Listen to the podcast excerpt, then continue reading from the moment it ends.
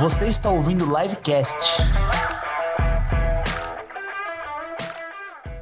Fala pessoal, muito boa tarde, sejam bem-vindos a mais um Livecast, que é o nosso podcast aqui da Live University. Prazer enorme estar com vocês hoje. Vocês podem interagir o tempo todo, estaremos aqui nas redes sociais, vendo as perguntas, os chats de vocês. E o nosso bate-papo de hoje, estamos com duas pessoas aqui, duas são âncoras e outra é nosso convidado. E hoje, Escu, Rafael Escucona, ah, Escu. Beleza, Alex, tudo bom? Beleza. Você acha que hoje, só porque o Henrique não tá, a gente tem que se vingar dele ou não? Tem. tem. Ele zoa a gente quando Isso. o mundo não tá, ele fica. Ele zoa. Então, é hora é da gente vez. fazer. Beleza, beleza. E para ajudar a gente nessa missão, quem tá hoje aqui? Ana Lídia. Olá! Ana, muito bem-vinda. A missão é zoar o Henrique? É, também. Tô também. dentro. o Henrique tá de férias, né? Hoje ele não tá aqui com a gente porque tá de férias. É. Deve estar tá ouvindo lá. Deve estar tá ouvindo. Ou não. Ah. Ou não. Se bem que ele foi pro meio do não sei o que, você nem que pega internet lá, né? Às vezes vai pegar a internet, mas vai que Bom, vai. De qualquer forma, fica aí o abraço, Henrique. Fica o um abraço, fica o um abraço. Ana, muito obrigado pela tua presença ah. em bater um papo com a gente aqui. E hoje, com a sua presença, a gente inaugura um negócio muito importante, que é a presença tributária, na área tributária, né? Para a gente comentar, discutir um pouquinho mais sobre a carreira tributária, que é uma carreira que muitos amam, odeiam. Ah, você completa a frase. Eu agora. amo, eu amo. Amo, amo. Você, amo. É, o me... é ame ou deixe. Eu não amo. Eu não amo. é ame ou deixe. Não tem, e eu não tem respeito demais. Respeito. Respeito, respeito demais. Ah, mas eu, eu aprendi a achar divertido, né? Porque eu tenho uma, uma, uma cabeça muitas vezes que eu acho complexo, eu acabo achando divertido, sabe? Mas é uma característica minha. Mas a área tributária é complexa, não é, Ana? Eu não gosto da palavra complexa. Tá. Eu acho uh, a gente tem a essência, tem uma estrutura. É, só que a gente às vezes complica um pouco quando não é preciso complicar, que é, por exemplo, quando você vai dar aula, quando você vai discutir alguma questão. Então, acho que tem como a gente tentar sempre puxar a essência e tentar simplificar. Então, eu não gosto quando a gente usa a palavra complexa até como uma desculpa, como um, uma barreira, uma coisa. Ah, mas ninguém entendeu o que eu falei, mas é porque é complexo. Não, peraí. Vamos, volta, vamos no simples, vamos. Ter, as pessoas precisam entender. São os impostos que a gente paga, né? É. Então, assim, precisa. Mas, por outro lado, o sistema é feito de uma forma que não tem uma lógica. Então, para quem é uma, uma pessoa muito lógica, né, premissa, A, B, conclusão, aí fica um pouco difícil. Uhum. Né? Então, Mas será que o que você está tá comentando aqui com a gente é, será que você, porque eu te conheço bem e conheço várias pessoas do mercado tributário, será que você, Analise, na verdade, já não tem uma, uma cabeça muito voltado para a prática e você tem uma missão, acho que sua como pessoa, de simplificar o que é difícil? E você fala, não é tão difícil. Na verdade, você faz não tornar tão difícil mas não é o que eu vejo no mercado em geral. É, não, essa é a minha missão, né? É isso. Essa é a minha missão como é. professora é. e agora como gestora dentro de uma empresa. É envolver as pessoas, passar os recados da forma mais simples, objetiva possível. Então, isso está sempre muito ligado, isso é muito meu, né? Uh, mas acho que cada vez mais a gente está tentando. Eu, eu, vejo, assim, nos outros professores da live, vejo em algumas pessoas que trabalham, que são meus colegas de trabalho, também esse objetivo, né? É, e tem ainda quem gosta de vender um pouco da dificuldade, até, eu não sei, uma forma de se valorizar ou de, ou de não ser questionado, porque se ninguém entendeu o que eu estou falando, é porque é difícil e não cabe nenhuma pergunta. Não. Então, isso, essa é a parte que eu acho que a gente ainda precisa melhorar, né? É, como carreira, como profissional dentro da AIA. É, mas é um processo. É um processo. É um processo. Você acha que, que na carreira, você falou de carreira, e a sua carreira, que eu quero que você conte para nós um pouco mais em detalhes como é, eu já sei que a sua carreira é interessante, porque na verdade você já trabalhou em N é, posições, vou chamar de posições diferentes. Você já foi de consultoria aí depois você já foi advogada, né, digamos assim, no sentido de prestar serviço, para, e agora você está em empresa né, de mercado. E são três posições completamente diferentes, mesmo sendo tributárias. É, depois você comenta um pouquinho sobre cada posição, mas você acha que nessas posições, que é o ser um, um consultor, ou eu ser um advogado, ou ser um gestor de uma empresa, já não muda o esforço da pessoa na carreira de querer complicar, simplificar? Tipo, o advogado ele, ele vai querer, por meio que por natureza, é, complicar um pouco mais na linguagem, porque ele está prestando esse serviço. O consultor tende a querer achar alguma coisa. O gestor de empresa tem uma missão, por causa das interfaces que tem, de simplificar. Você vê diferença é, na cabeça desses três profissionais ou não? Sim, sim, bastante. Bastante. E até por ter migrado entre elas, né, uh, eu precisei me adaptar também. Né? Um pouco é, faz parte, eu acho que daquilo que você tem como ser humano, como pessoa, como característica. Então você vai se identificar mais, né? Eu, eu não acho que tem bom ou ruim, mas você vai se identificar mais a partir das suas características pessoais. Então, por exemplo, nessas três, nesses três papéis, onde eu senti mais dificuldade é sendo advogada, tendo que atuar dentro de processo, porque tem a linguagem mais pesada de é, discutir com a procuradoria, discutir no bom sentido, argumentar com a procuradoria, com, né, com no papel ali, colocar o que você precisa para o juiz, porque é mais formal. Então lá eu senti mais dificuldade, porque eu sou uma pessoa informal. Né? Mas é, é preciso também, tem que ter um profissional que tenha esse perfil para defender a empresa, entrar com mandado de segurança. E aí não vai adiantar entrar com mandado de segurança e falar com o juiz, e aí, colega, e aí, brother? não, não vai funcionar. Aí você vai precisar de alguém que goste de tributário e que tenha esse perfil, que é o, o, o que eu senti mais dificuldade. Na consultoria, esse advogado precisa se adaptar, porque se ele continuar com esse mesmo perfil, ele vai ter um cliente insatisfeito, que não entende o que está acontecendo, que não, e, e que não consegue tomar direção ou tomar uma decisão a partir de uma consulta, a partir de uma orientação, porque não entendeu a orientação. Então, assim, aí, aí eu preciso adaptar a linguagem. É, tem vários consultores. Eu acho que de Big Four, Big Four é uma grande escola, né? Uhum. É, e Big Four, por você ter tributário muito próximo ali também da área de contabilidade, de auditoria, é, é, e de uma linguagem mais voltada para economia, para contábeis, para números, você já tem uma performance diferente. Você já tem um consultor de Big Four que te traz é, opções dentro de um mapa mental, dentro de um PowerPoint esquematizado.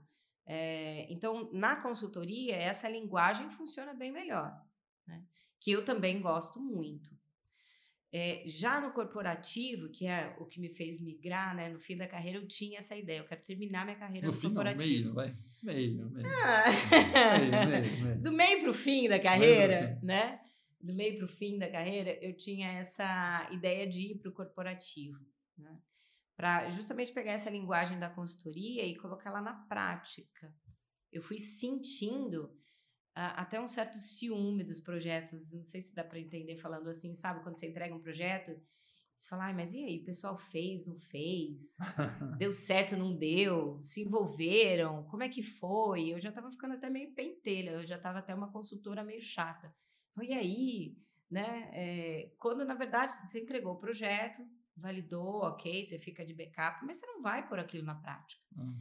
E eu já queria pôr a mão na prática, assim, de verdade, ali não que a consultoria não tenha um viés prático, tipo, mas o pós, o executar, não uhum. só o planejar.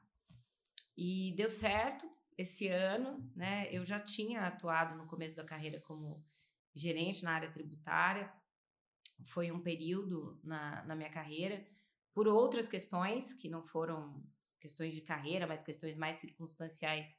Eu voltei na época para a consultoria, é, mas continuei com essa ideia. E agora no corporativo é bem diferente, assim, porque os projetos precisam acontecer. Então não é só pensar, uhum. é pensar mais, fazer o projeto, fazer o cronograma, validar, é, cuidar das pessoas. E eu queria muito já ter um pouco mais da parte de recursos humanos dentro do meu dia, da minha carreira, né, é, com uma equipe maior dentro do corporativo, que tenha envolvimento de outras áreas a comunicação ali dentro. Então, tudo aquilo que a gente fala muito em aula, né? É. É, eu queria estar tá mais dentro daquilo tudo ali. Legal. Fazer, a gente gosta agora. de fazer um momento, sempre quando a gente fala alguma sigla, né? A gente gosta de fazer um momento ah. pausa para explicar assim. Quando a gente falou Big Four, não é uma sigla, Mas conta para o pessoal que é Big Four, que eventualmente nossa audiência toda não conhece Big Four. Uh, as empresas de auditoria contábil uh, que precisam validar os pareceres e, e, validar toda a parte contábil das empresas, elas sempre têm um suporte tributário, porque dentro da contabilidade você tem números muito pesados da área tributária.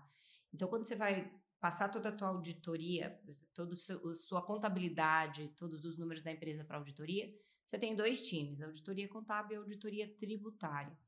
Essas empresas de auditoria, a gente chamava de Big Four no passado porque eram quatro grandes. Mas pode falar né? o nome delas, não tem problema, pessoal ah, saber. Bom, eu quando comecei, quando, quando eu comecei era Arthur Anderson, Arthur né? Anderson, é. Não tinha nem virado Deloitte ainda.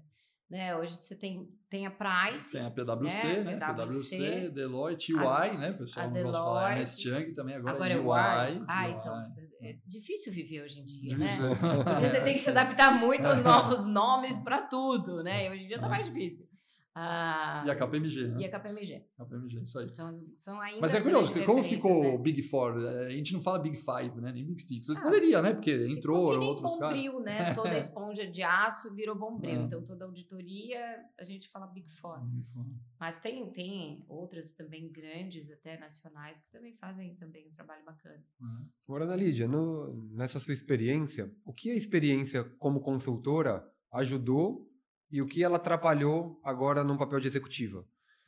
Porque te, eu, eu vivi o mesmo movimento no passado e eu senti os dois lados. Tem, em alguns momentos eu achava que a experiência te, te ajudou, porque conheci vários cenários de fora, que agrega para dentro dessa companhia, mas também prejudica, porque eu não estava preparado para colocar mão, mão na massa muitas vezes, coisas nesse sentido.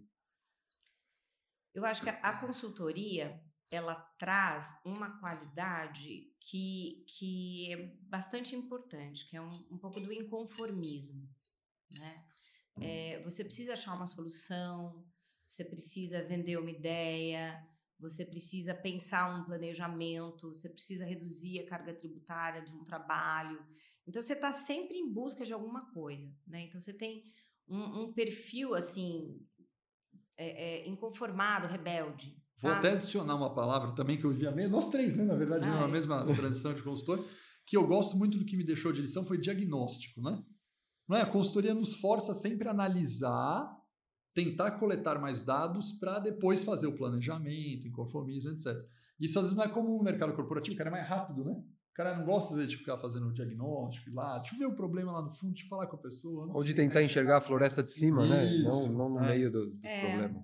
E às vezes, para quem está no corporativo, isso não é uma crítica, tá? Claro, são é características. É geral, é, né? características. É, às vezes, é, você se acomoda um pouco ao processo. Isso. Né? Porque está ali. É natural. Tem coisas que são naturais do ser humano, né? Você se acomoda muito ao processo. Eu gosto muito de dar um exemplo. A gente tem aquele curso que a gente dá aqui de seis dias de tributos, né? E, e as pessoas sentam na mesma cadeira né? Então, assim, começou na segunda-feira, ela sentou ali, ela vai sentar ali na terça, na quarta, na quinta, até sábado. Pré-pandemia. Pré-pandemia, quando a gente podia dar aula presencial sentar, e logo a gente vai voltar para ela, né?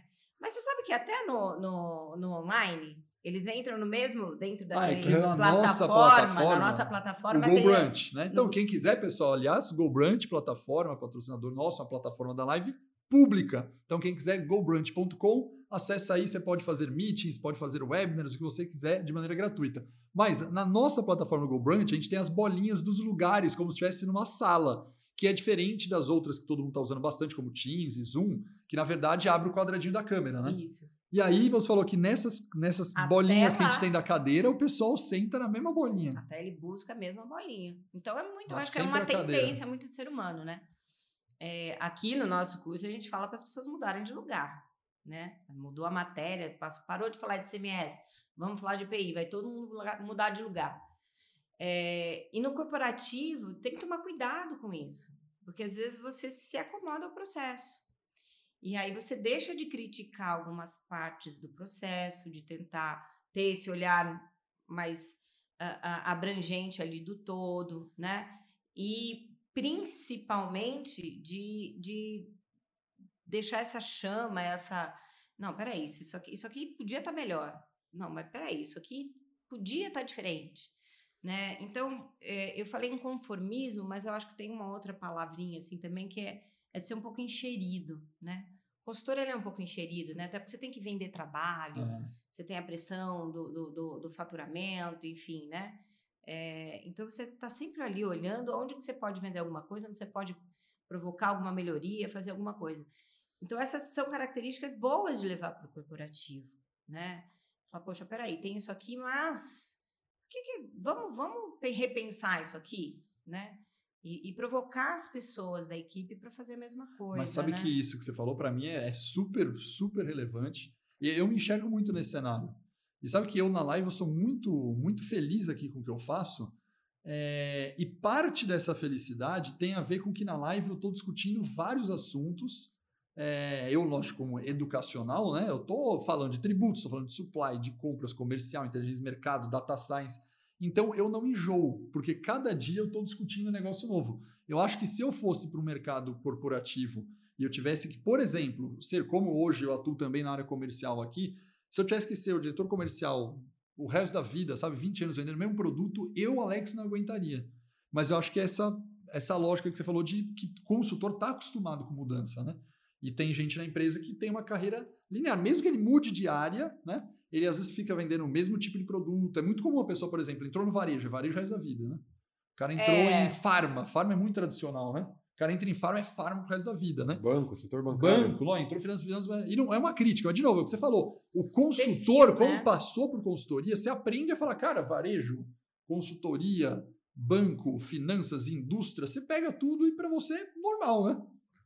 É, é muito do perfil, né? Eu também É. sou bastante assim. Eu mudo de cabelo toda hora, quero mudar al- algumas coisas de lugar, né? Eu até brinco com os alunos que desse para mudar marido toda hora, a gente mudava, né? Ai, tô brincando, ele deve assistindo. Os filhos é. não, né? Seus filhos Não, nem o marido, que eu, muito, muito.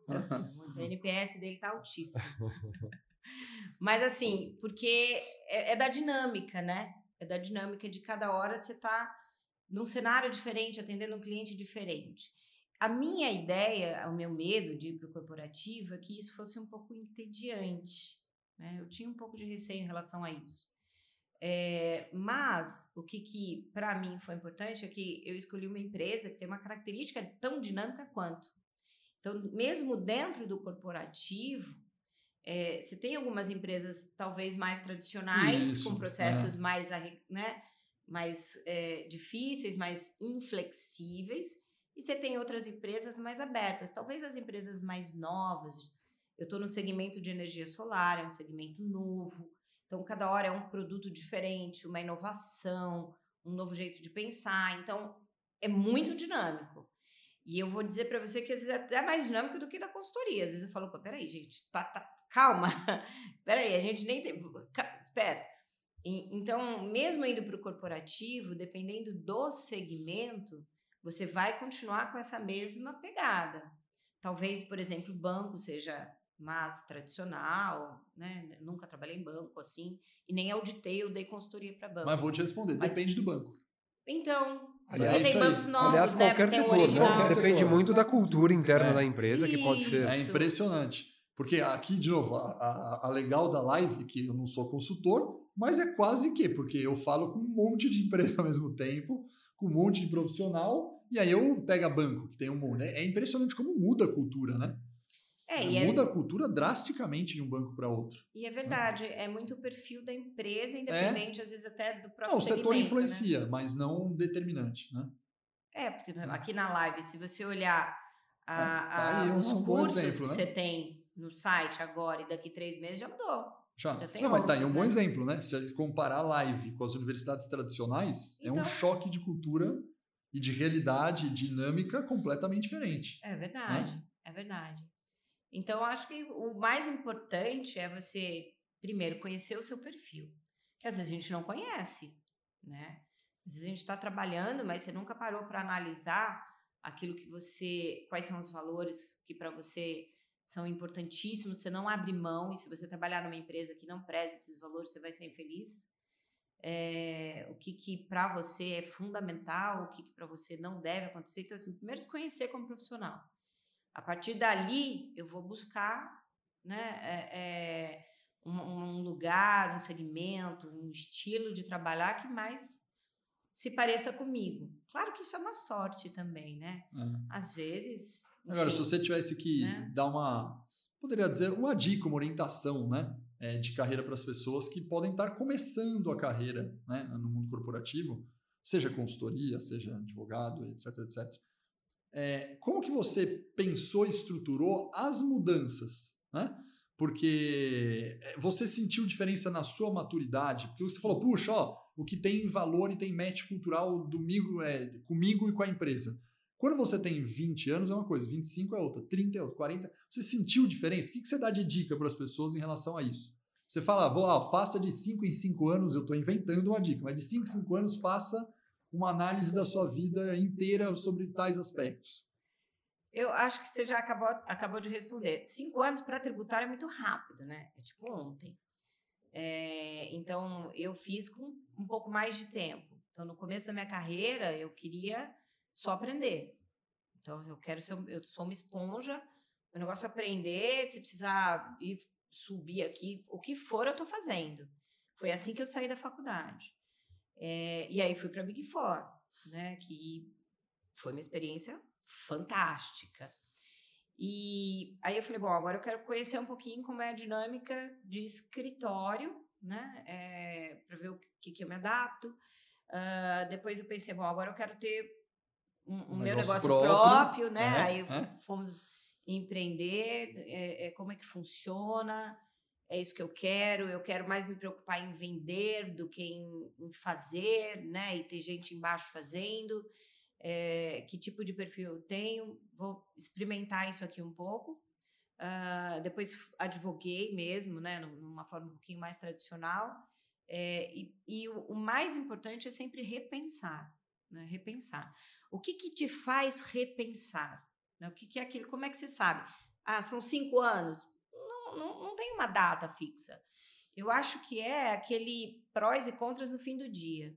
Quando chega no fim do dia e você tá um pouco mais chateado do que feliz, sabe? Porque assim, não tem lugar perfeito, Claro. não tem dia perfeito. Isso não existe. Pelo menos eu não conheci.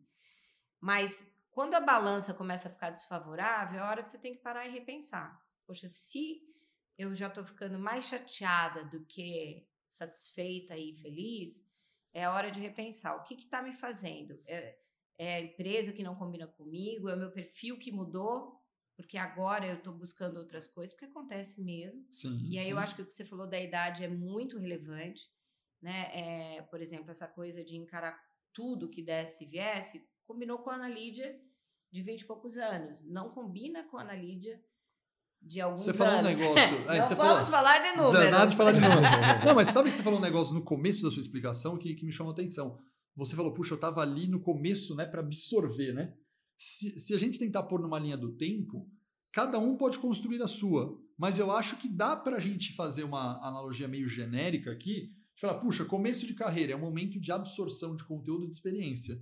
E ali, entre aspas, eu tô topando tudo, desde que o foco seja alto nível de aprendizagem. Né? Sim. Aí você começa nessa curva, começa. Olha, quase que eu derrubei o microfone aqui, rapaz. É, o pessoal da produção, nesse momento, Ana, que eu quase derrubei o microfone, o olho faz assim. Tá, né? Ah, sensacional. Mas tá legal, meu som tá ok, tá Henrique, funcionando, né? Vingança do Henrique. Não, na verdade, com o Henrique depois a gente quer, a gente zoa a cadeira, cara, pra ele cair pra trás, um negócio desse pra assustar.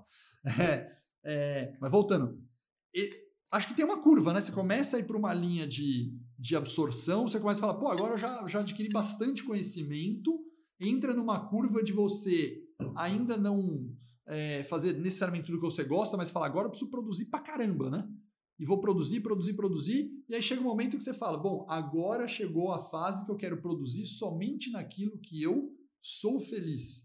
Eu acho que tem essa curva. Você acha que tem isso, uma É, curva eu- dessa? Pode ser que sim, mas eu acredito muito nas oportunidades que o, que o acaso ou que a- aquilo que não é muito planejado te põe na frente, né? Se eu for fazer um, no meu caso, um retrospecto assim da minha carreira, eu acho que muito foram oportunidades que apareceram e eu topei é, jogar, né? Topei, topei a brincadeira.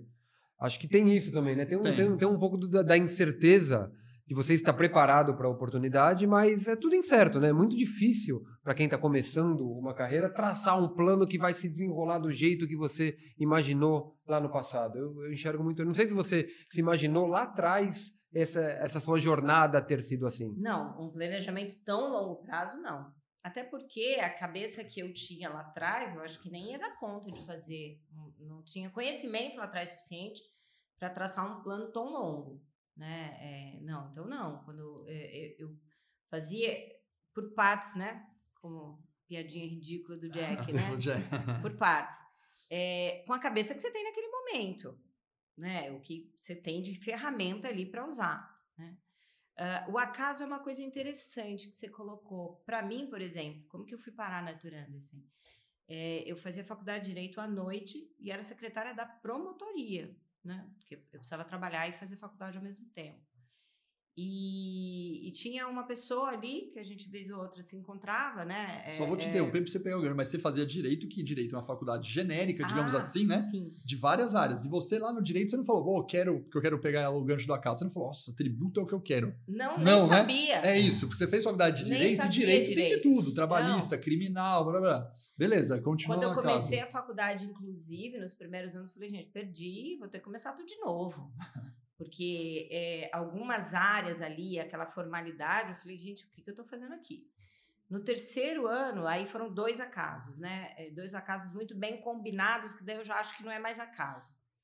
É, eu comecei a fazer a tributário, né? O professor que é o meu guia espiritual, que é o Minatel até hoje, é, que foi meu primeiro professor, foi meu primeiro contato com o tributário, foi muito positivo. E depois, por um outro acaso, eu fui conversando com uma pessoa que eu conhecia da faculdade, que é o Lister, da Arthur Anderson, né, um querido também. É, ele falou: Ó, oh, tá precisando de uma pessoa lá na, no administrativo da Arthur Anderson. Aí eu falei: pensei, Arthur Anderson, eu já sabia que era, porque eu já tinha algum contato com o tributário. E você estava na secretaria da promotoria, era o que estava na É, tá, eu era tá. secretária da promotoria. E eu já estava procurando alguma coisa, entender o que, que era o mundo tributário. Quando ele falou Arthur Anderson, eu falei, querido, eu vou limpar o chão no Arthur Anderson, se precisar. Pode, eu estou indo, me fala quando é que eu vou fazer entrevista. Mas tá vendo, deu match no aprendizado, né? Então, né? assim, tem uma... Vou aprender e ganhar uma grife. Né? Tinha essa também, né? ainda tem, né? Tinha, Ganhar uma grife, pô, vou sim, chancelar. Não é, é mais. Ana Lid e Arthur Anderson, né? Uma é, grife, assim, né? Tinha também essa questão é. de valorizar o seu currículo estando numa empresa de porte, né? Muito, muito reconhecida. Então, assim, o acaso, né? Pra só voltar a pegar o link. É, eu acho que ele existe, mas de uma certa forma tem uma energia tua que você está colocando ali que eu acho que você acaba atra atraindo um pouco isso, né? É, você vai comprar um carro, você nunca reparou naquele carro, de repente você só vê aquele carro na rua. Mas isso aí tem um nome, né? né? Como que é? Viés do que mesmo? Viés cognitivo, né? É, mas qual viés? Tem um viés específico. Tem um viés de atenção, uma coisa assim. Mas isso não funciona em carreira também? Porque assim, você tá, você tá pensando em alguma coisa, e você começa a voltar a, a sua atenção para lá, as páginas do LinkedIn, as pessoas, as conversas, e ali você vai acabando, né? Ou você acaba tendo alguma oportunidade por ali. Então, eu não sei, não sei se eu gosto da palavra caso ou se eu acho que está tudo meio predestinado. Sei. Ai, que filosófico, assim, é, né? Mas, ó, Nossa, que livecast filosófico. Não, mas né? o, o, que é muito louco é que quando a gente olha em retrospecto carreira, assim, como esse exercício que a gente está fazendo, é, é muito legal que tem alguns momentos que você elencou para contar a sua história, certo? E são momentos em que você atribui a uma condição pouco planejada, assim. Se essa pessoa não aparecesse na sua vida e não tivesse te levado para lá, se não, se não tivesse uma vaga na Arthur Anderson naquele exato naquele momento. Naquele exato momento. Então, é, o quanto que a gente construiu a carreira e constrói a nossa vida no limite, né, para ser filosófico, dependendo de coisas que acontecem assim mesmo sem planejamento, né? É. é um negócio maluco, assim. Eu, eu acredito muito nessa. Sou meio cético, acredito muito na sorte, né? A gente gosta de contar histórias contando muito que a nossa experiência, a nossa competência nos levou até aqui. Mas a sorte tem um papel, Sim. o acaso, para não falar sorte, né? Tem um papel fundamental, né, em quem nós somos, né? Sim. É. Não, é verdade, é verdade. Mas e tem como será que contribuir com essa sorte, né? O Alex até falou, vamos falar e vamos dar uma dica para quem está escutando, quem está começando, né? Eu acho que tem. Eu acho que tem. Eu porque acho que tem. por mais que, olha só, mas por mais que a Ana Lídia, ou eu, ou você, não tivesse feito planejamento de longo prazo, eu acho que nós três passamos pelo mesmo ciclo de aprendizagem, só que a gente não sabia, porque ninguém contou pra gente. Concorda ou não? Se alguém conta pra nós, olha, se eu contar pro meu filho, olha, filho, primeiro emprego, o objetivo seu é absorver muito conhecimento e ganhar muita experiência. Se eu contar isso pro meu filho, acho que vai ser útil. Sim. Né? Porque eu não sabia isso. Meu pai era advogado, né? É, da parte de processo civil. Tá?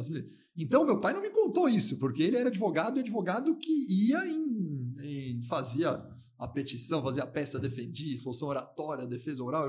Então, meu pai era advogado, advogado, né?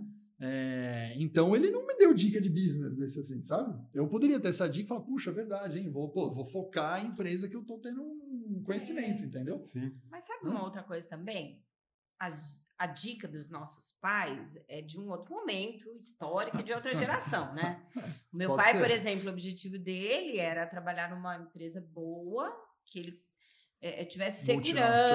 e Então ele, ele entrou na multinacional, ele entrou do começo até se aposentar. Isso. Isso para eles né, era muito importante É. para a geração dos meus pais. Então, tanto que quando eu quis mudar a primeira vez, ele já quase surtou. Ele falou, mas já vai sair? né? Como assim? Vai queimar o seu currículo? Fica tudo- né? Então, eu não sei se aquilo que talvez eu compartilhe com os meus filhos, quando os meus filhos estiverem, é, vai ser válido, não Eu será? acho que vai, sabe por quê? Porque agora eu vou puxar um gancho para a área tributária com a Ana Lídia. A área tributária tem muita ou pouca atualização? A resposta é meio Muita. óbvia que eu espero. É muita, certo? Muita. Muita. Você tem que estudar toda hora, não tem? Sim. Então, o seu perfil, Ana Lídia, já é de uma pessoa que está se atualizando toda hora. Se você for dar uma dica para o seu filho hoje, né? Seus filhos têm na casa de 10 anos, 12, né, 15 e tal, por aí, né? É, se for dar uma dica hoje pro teu filho, você vai dar uma. Quando eles tiverem 20 anos, que talvez esteja entrando a 21, 22, pro- tá- você talvez já mude a sua opinião. Porque você é uma Isso. pessoa que se atualiza. Pode ser sim. Né? É, essa é a sacada. Tem pessoas que não estão acostumadas ao que a gente está chamando hoje de lifelong learning. Né? A pessoa não está estudando e reaprendendo o tempo Nossa, todo. fala isso de novo. Life o quê? Lifelong learning. Uau! É. Isso é uma, é, uma, é uma palavra top trend hoje, bonita, Total. chique, né? É, para educação é importante, que é, é um, uma jornada de aprendizado contínuo. Você não pode Uhum. parar de estudar. Né? Isso hoje em dia está muito forte, você não pode parar mais. É, há 10 anos atrás, é, era mais natural você estudar uma vez só uma graduação e uma pós e parou. Hoje já era, você fez a pós, um ano depois está desatualizado. Né? Para a área tributária, tem duas áreas que para mim são exceção. A área tributária de TI são profissionais que a vida inteira fizeram lifelong learning. Sim. É curioso, né? TI é a mesma coisa, porque TI a tecnologia muda e o cara tinha que aprender linguagem, programação, servidor, o que fosse. Agora, se pega o cara da área comercial, né? Tipicamente. Não, né? O cara da área comercial aprendeu a vender, cara, fala, agora eu tô com experiência e tal. O cara senta na casinha da venda, é mesmo- faz a É. mesma coisa a vida vida inteira, né? Então, esse cara sofre mais hoje da área comercial, sabe? É, porque é um cara que seguiu uma carreira tradicional. Finanças, por exemplo, tem mudança? Tem. Mas é outro cara que, pô, DRE, balanço, cara, a vida inteira não mudou o DRE até hoje, né? Os indicadores de liquidez, de EBITDA, são os mesmos, Ele né? não é obrigado a estudar Não, e se hoje é. toda Hoje, hora. agora tem que, tem que fazer. O cara de finanças, Como- comercial e outras áreas tem que. Né? Mas eu digo, não foi comum para trás, entendeu? Tá, Lá, atrás, o cara de finanças que fez uma pós em MBA em finanças, há 10 anos atrás, fala, cara, eu consigo tocar minha carreira os próximos 15 anos com o conhecimento que eu adquiri aqui. Né? Para o tributário e TI, não. Nunca então, foi. a Ana Lídia, voltando ao gancho, vai dar dicas diferentes para o seu filho à medida que ele cresça, porque você vai mudar. Verdade. Bom, eu já vou sair daqui mudada depois desse podcast. eu aprendi uma palavra fantástica, né? Então, é incrível, é verdade, é verdade. Nossa, que Hum. profundidade, né? É profundidade, né? Eu consultei aqui, Alex, o nome do viés cognitivo. Ah, boa, boa. Viés de seleção observacional. Viés de É seleção. quando você está tão atento para aquele por um tema que você acaba só vendo ele. Então, se você quer comprar o carro X, quer comprar um, sei lá, um, um HRV. Você sai na rua e só vê HRV, parece que tudo virou HRV, sabe? Ou você. Minha esposa ficou grávida. Não, Quando ela ficou cara, o grávida, de eu só grávida- vejo grávida no. Cara, é grávida muito- é impressionante. Quando você vai ter filhos, principalmente o primeiro assim, você acha que abriu loja, tipo, Alô Bebê no shopping, né? Você fala, cara, nossa, abriu uma Alô Bebê, na verdade, faz 10 anos Que tem tá lá, Bebê. né? Você É nunca verdade. viu a loja. É isso, Legal. essa é a base dos algoritmos de, de rede social também? Eles vão te alimentando daquilo que você quer ver, daquilo que você É o perfil É, que você vai vendo, A né? bolha é isso, né? É, a bolha, a bolha da web é isso, né? No É. meu Twitter aparecem as coisas que eu tô mais acostumado a ver e que é uma coisa completamente diferente do que o Alex vê no Twitter dele, né? E a gente fica preso na nossa É Aliás, mesma nessa linha, né, de a gente falar de bolha, de seleção, eu recomendo, tem gente que não gosta, o School acho que gosta, depois ele pode falar. É, eu recomendo, nessa linha, assistir a um documentário da Netflix chamado Privacidade Hackeada. Você já assistiu? Eu, não, o Alexandre, meu marido assistiu, porque ele é fã de documentário. Eu gosto de filme da Marvel, tem gente voando. Não, mas é eu, Mas, Privacidade Hackeada. mas ele, falou- ele já, já colocou, ele já pediu Você eu viu o assistir. School já? Não, Não viu? É muito Ah, bacana. não, você tem que Ele- ver o ele Privacidade. Eu não. Pode não ser brilhante, independente. Eu, eu gostei demais, né? O Pedro também gostou, Pedro, da privacidade? É show de bola. você sabe que depois desse documentário, o meu marido ele fez um perfil no Instagram que é um projeto dele mesmo. Então ele fez um outro perfil totalmente oposto do dele para ver que tipo de, de, de conteúdo ele vai receber comparando com o conteúdo que É ele sério? recebe do dele. Cara, isso foi legal. por causa isso. desse documentário. Esse é muito legal, é, hein? muito legal. Legal. Porque, eu não vou dar spoiler do documentário, né? Mas para quem quiser assistir o documentário, ele fala justamente do poder que os algoritmos têm pelaquilo que você consome de informação e não só informação, pelo núcleo que você convive da sua rede de amigos, das pesquisas que você fez, da informação que você observou mais tempo. É surreal. Ele cria grupos, né, clusters, e esses clusters, né, eles começam a te bombardear de mensagens só daquele grupo, daquela coisa, e aí o seu viés né, de seleção aumenta absurdamente. Né? Aliás, na live é super comum né, a gente discutir isso. Né? É, é engraçado, a gente chega aqui e fala, ah, estamos fazendo análise de concorrente né, aqui na live. Cara, o cara tá gastando mídia pra caramba. Né? Quantas vezes a gente falou isso? Olha, fulano da universidade tal tá gastando uma bala de mídia. Não, cara, não tá não. Eu vi, eu vi aqui, o cara, não, tá gastando mídia. E o cara falou, não, cara, eu puxei aqui, tá gastando menos que a gente, né? Você fala, cara, como pode? Lógico, porque ele clicou uma vez no concorrente para analisar, e aí fica bombardeando só para ele. E aí ele acha que eles estão bombardeando Tá. o mundo inteiro mundo de inteiro. mídia. Mas na verdade é só ele que está recebendo o tempo todo aquela mídia. E o cara compra a verdade, né? Ele compra e fala, nossa, esse cara tá em todo lugar, né? Ele só tá no dele, né? Ele assume Né? isso. E você Ele sabe, falando desse isso. negócio de bolha, eu acho que de tudo que a gente estava falando da, questão da carreira, eu acho que o que a gente tem que evitar é a tal da bolha. É, É, excelente. você ser consultor e ficar só fechado ali, porque pode ser que haja uma circunstância na sua vida e você tenha que mudar. Então tem que se adaptar, tem que enxergar outras coisas, tem que repensar. É horrível se você ficar limitado ali Não, Ana, você falou na uma coisa, sua bolha, Você né? falou uma coisa importantíssima para mim, que eu e o também já discutimos várias vezes, é, de perfil de consultor. O consultor, por exemplo, ele estudou, né? Vamos pegar coisas das áreas tributárias, tá? O cara estudou a parte de governança, estudou COSO, por exemplo, e COBIT lá. E o cara estudou aquilo, tirou certificado, tal, da área de governança, você vai aplicar, ou matriz de risco, né? O cara estudou matriz de risco do ISO. Cara, ele vai para uma consultoria, o cara está querendo, por exemplo, melhorar o planejamento tributário do CMS, né? Esse é o objetivo do cliente. Aí o cliente começa a falar: olha, a gente está no planejamento tributário aqui, eu quero ver como é que eu reduzo a carga do ICMS, né? Aí o consultor fala: como que você está em relação ao risco hoje? Aí o cara fala: não, eu não tenho uma análise muito profunda tal. O que você precisa, então, na verdade, é uma análise de risco. Porque antes do ICMS, não adianta nada você se expor a uma análise de risco enorme. Se você não tiver quanto risco você está disposto, como é que eu vou mudar seu ICMS? Falei um negócio que é, tá, tá em pé o que eu falei, meu argumento, não tá ou não? Sim. E o cara vende uma consultoria de risco. Mas na verdade ele só vendeu porque aquilo é o que ele conhece e estudou. Então ele tende a pegar tudo que ele conhece e tacar no mesmo cliente só porque ele conhece e vive a bolha de risco. Quando ele tocou 5 por de risco, ele vai achar que tudo por de risco. Ele vai matar matriz de risco para todo mundo. Para martelo, todo parafuso é prego, né? É isso aí. Hã? É E, é- verdade. e essa é a bolha, né? Essa é a bolha. É, hoje. Porque é, cê- a gente enviesa daquilo que a gente conhece, né? É, Como é que quebra a bolha? Ó, eu, para mim é fácil, não vou dizer que é fácil, mas para mim, assim, o fato de ter passado por todas as esferas me ajuda hoje.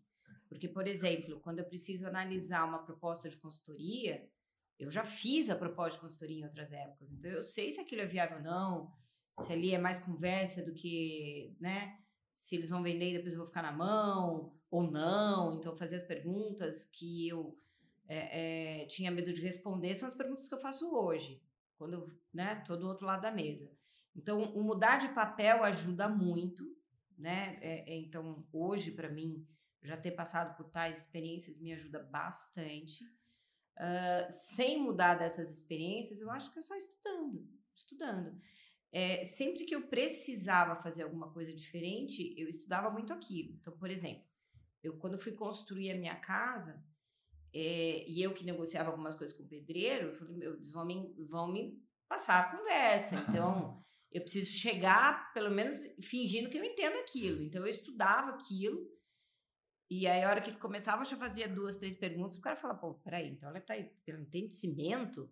Né? Eu falava da liga, ah, qualquer coisa, só para fazer um, né? É, para não ficar vendido. Então, é, para não ficar na bolha é, e, e sujeito ou a errar ou a perder uma oportunidade, ou a não avaliar uma oportunidade, um prestador de serviço, é, sem ter a, a, sorte, né, o acaso de ter passado pelas experiências, acho que é só estudando. O que, que você faz para sair da bolha? Eu acho que acessar o contraditório é um, um ponto importante, sabe? Então, se eu tenho determinada opinião formada, eu procuro sempre entender opiniões adversas à minha. E aí, para isso, eu tenho que me forçar, porque a minha, minha a bolha me mantém ali, né? Então a gente tem que sempre pensar, em, por isso que numa, numa curso de MBA, por exemplo, é tão importante ter professores que eventualmente discordem de alguns pontos. Porque é honesto ao aluno a gente submetê-los a opiniões divergentes, mostrar que existe para que haja essa maturidade de pensamento por parte do aluno. Que, aliás, você pegou esse do aluno, que é super legal, porque a gente já recebe feedback. É natural que o aluno, né, aqui na live, que é bem exigente, né? Porque a gente tem um perfil didático bem, muito, muito bem, exigente, muito exigente. Que a gente ouve demais o nosso bem aluno, bastante os alunos a gente ouve exigente. a gente ouve demais o nosso aluno e, logicamente, o que acontece? O aluno não tem como não comparar um professor com o outro, né? Ele compara. E aí tem estilo diferente. Um cara gosta do professor 1 um, que está dando no módulo, outro cara dois. Mas tradicionalmente em MBAs, o, o, tradicional é um professor pegar o módulo de ponta a ponta, né? Na grande maioria das universidades, o professor vai, a Ana Lídia vai dar o módulo de tributo indireto. É analite o tributo indireto inteiro, todos. Aí vai ter outra pessoa que vai dar um modo tributo direto. É tributo direto ponta a ponta. E na live não, né? Na live vai dar ICMS, aí outro vai dar PIS, outro vai dar COFINS, outro vai. Aí muito aluno fala, ah, não, eu quero na lide de ponta a ponta, né? Pô, pôs outro professor aqui, a gente, como é que a gente passa nessa mensagem tão rápida para o aluno e fala, olha, tem uma lógica de uma filosofia por trás que eu preciso tirar você da bolha, que você precisa conhecer outros estilos de professores, com outras empresas, com outro segmento, porque senão a gente enviesa a sua formação, né? E até é, né, na, fugindo muito do tradicional, você vai ter aula com quem é do comercial, você vai ter aula com quem é do RH, com, de outras áreas. Exatamente. Isso é muito, muito legal, né? Agora, voltando ao nosso momento cultura, né, School aqui, você falou do viés de seleção, certo? Certo. É, que está debaixo do viés cognitivo. Isso que você falou agora é um outro nome de um outro viés, cara. Esse você lembra, eu não, acho. pode falar. Eu não lembro. não, é o viés de confirmação. Tá. Esse que você falou, de procurar opiniões contraditórias, certo. é porque o normal é que o nosso cérebro procura o viés de confirmação. O que, que é? Verdade. Por exemplo, eu tô, eu tô querendo é, tomar uma decisão, tá? Vou dar um exemplo que a gente está aqui na live legal discutindo aqui sobre home office, certo? Pós-pandemia. Essa pauta está na mesa nossa aqui no momento. É, se eu sou a favor, por exemplo, de voltar totalmente home ou totalmente office ou híbrido, o viés cognitivo chamado viés confirmatório é: Ana, o que, que, você acha do é, de volta para o home office? Você fala: ah, o negócio é voltar totalmente presencial, né? Só que eu quero o híbrido, por exemplo. Ah, bacana. E você, Sco, o que, que você acha? O Sco tem que formar híbrido. Mas por que, que tem que formar híbrido? Aí ele começa a falar, você fala, puta, verdade. Aí você só ouve o argumento dele. Aí você volta para a mesa e fala, olha, o híbrido é o melhor formato. Mas por quê? Porque eu já queria o híbrido e eu só peguei alguém que tem o viés confirmatório daquilo que eu quero tomar a decisão. Isso é um truque da mente absurdo, né? E, de novo... E vai te levar para bolha. Vai te levar para bolha. Esse é o ponto-chave. Sabe que ó, a gente vai reunir, você teve experiências diferentes te tiram da bolha, o school, o contraditório te tira da bolha, eu vou dar uma para a gente fazer o trio aqui. É, para mim, o que eu acesso muito para me tirar da bolha é muito, muito, vou usar a palavra ainda networking, meio subjetiva, ah. e depois eu vou para a palavra mais objetiva. Networking. Cara, eu adoro isso. A, a, sorte é que eu gosto, né? Então, como eu gosto, para mim é fácil. Então, pré-pandemia, agora eu tô começando a pensar que eu vou voltar, né? Vai vir a segunda dose da vacina, eu vou começar a marcar almoço de novo. Né, então, cara, eu marco almoço, eu tenho aqui na live Aliás, tá professores. Almoço, né, Alex? Você lembra, né? Ih, ele tá devendo para a live inteira. Ah. Já era, na Lid. É, isso aí. Ok, Já era. podemos voltar. Podemos voltar. Para você no quilão, não é isso que eu tava te Ah, não, não, não, não. Tem coco bambu ali. Não, não, não, não. Olha, fazendo merchan sem, sem receber. né? É, e, e- e a, a lógica do networking para mim, pô, eu marco de almoçar com todo mundo, cara. Eu marco na agenda do Outlook. Falo, cara, essa semana eu não almocei com ninguém diferente.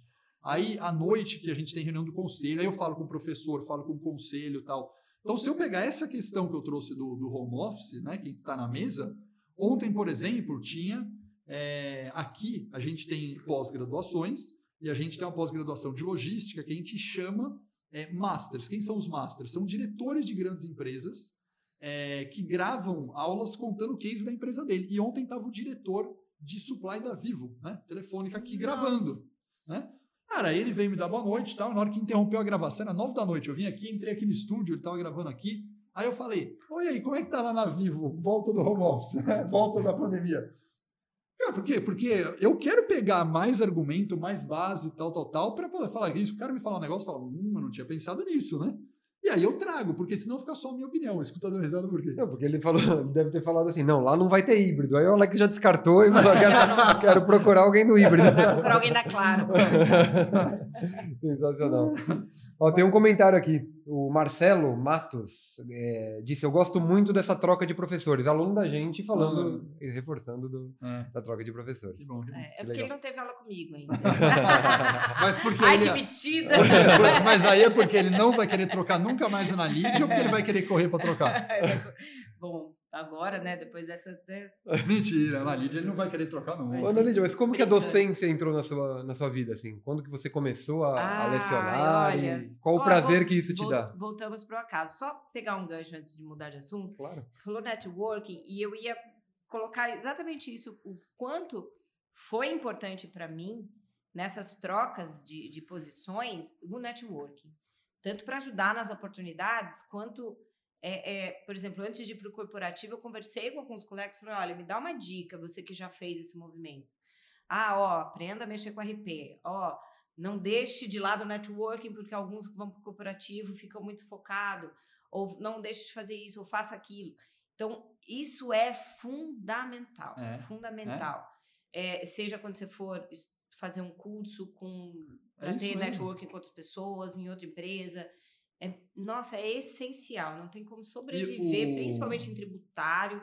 Acho que nas outras áreas também deve ser igual, mas não tem como sobreviver sem isso. Eu vou ligar É antes da gente mudar para né? professor. O networking com acaso é interessante. Agora você estava falando, o que que sai, né? Você espera, pô, vou almoçar, o Alex vai almoçar em troco do quê? Não sei, é um acaso, né?